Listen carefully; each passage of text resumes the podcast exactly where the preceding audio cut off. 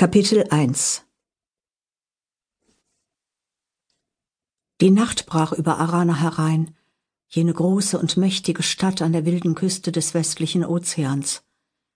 Irgendwo im Meer war die Sonne versunken und hatte dem Mond Platz gemacht.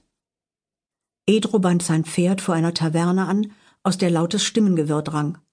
Um diese Jahreszeit war es abends oft schon sehr kühl, und so zog der hochgewachsene Mann sich den Umhang enger um die Schultern. Als er dann die Taverne betrat, ließ er zunächst nachdenklich den Blick schweifen. Seine meergrünen Augen wirkten nachdenklich.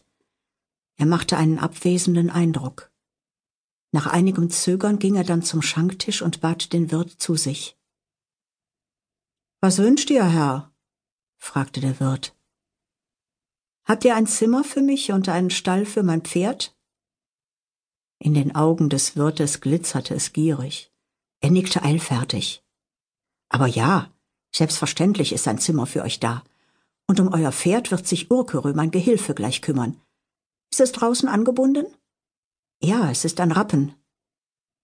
Der Wirt rief nicht gerade freundlich einen seiner Gehilfen herbei. Urkurö nickte wortlos und ging. Als der Wirt sich wieder Edro zuwandte, zeigte sich ein breites Grinsen auf seinem Gesicht. Wünscht ihr sonst noch etwas, Herr? Edro nickte. Ja, ich bin hungrig und wäre euch dankbar, wenn ihr mir ein Mahl bereiten könntet. Das will ich gerne tun, aber ihr müsst euch noch etwas gedulden. Das macht nichts. Mit diesen Worten wandte Edro sich um und nahm an einem der großen Tische Platz. Eine Weile hörte er den Unterhaltungen der anderen Gäste zu, aber das langweilte ihn bald. Von draußen vernahm er das Wiehern eines Pferdes. Urkerö schien Schwierigkeiten zu haben. Einen Moment lang überlegte Edro, ob er nach draußen gehen sollte, um ihm zu helfen. Aber er unterließ es dann doch. Die Tür öffnete sich, und für einige Augenblicke bohrte sich der eisige Wind seinen Weg durch Edros Kleidung. Dann schlug jemand die Tür wieder zu. Eine düstere Gestalt war eingetreten, und sofort hörten die Männer auf zu reden. Es wurde totenstill in der Taverne. Unter dem schwarzen Umhang des Düsteren schaute eine Schwertspitze hervor, und über den unrasierten Wangen blitzten zwei unruhige Augen. Erst jetzt bemerkte Edo das kleine schwarze Tier, das lautlos mit dem Düsteren in die Taverne gekommen war. Es handelte sich um eine zweiköpfige Katze. Der Düstere hob das Tier vom Boden auf und streichelte es. Dann traf sein Blick Edro. Eine ganze Weile schaute der düstere Edro an. In diesem Moment kam Urkorö zurück. Als er in die Augen des Düsteren sah und die zweiköpfige Katze in seinen Armen erblickte, weiteten sich seine Augen vor Entsetzen, und er stieß einen schrillen Schrei aus. So schnell er nur konnte, floh er hinter den Schanktisch und griff nach dem erstbesten Messer. Kommt nicht näher! kreischte er angsterfüllt.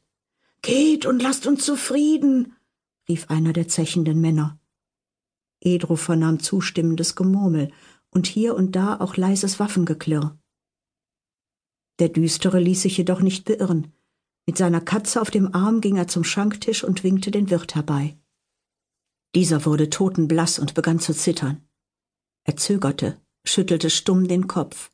Schweißperlen glitzerten ihm auf der Stirn. Schließlich kam er der Aufforderung aber doch nach. Was wollt ihr von mir? flüsterte er angstvoll. Etwas zwischen die Zähne für mich und meine Katze. Die Stimme des Düsteren war genauso dunkel wie sein Äußeres, aber sie klang eher melancholisch als drohend.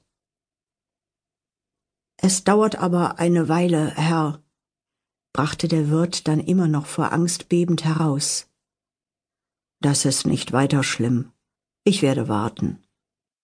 Der Wirt bedachte die zweiköpfige Katze mit einem misstrauischen Blick. Der Düstere streichelte sie sanft und wandte sich ab, um sich zu setzen. Da nur an Edros Tisch noch Platz war, setzte er sich hier hin. Unterdessen kam im Schankraum wieder leises, verstohlenes Gemurmel auf. Edro hörte, wie die Männer tuschelten. Sie redeten von magischen Flüchen, Dämonen.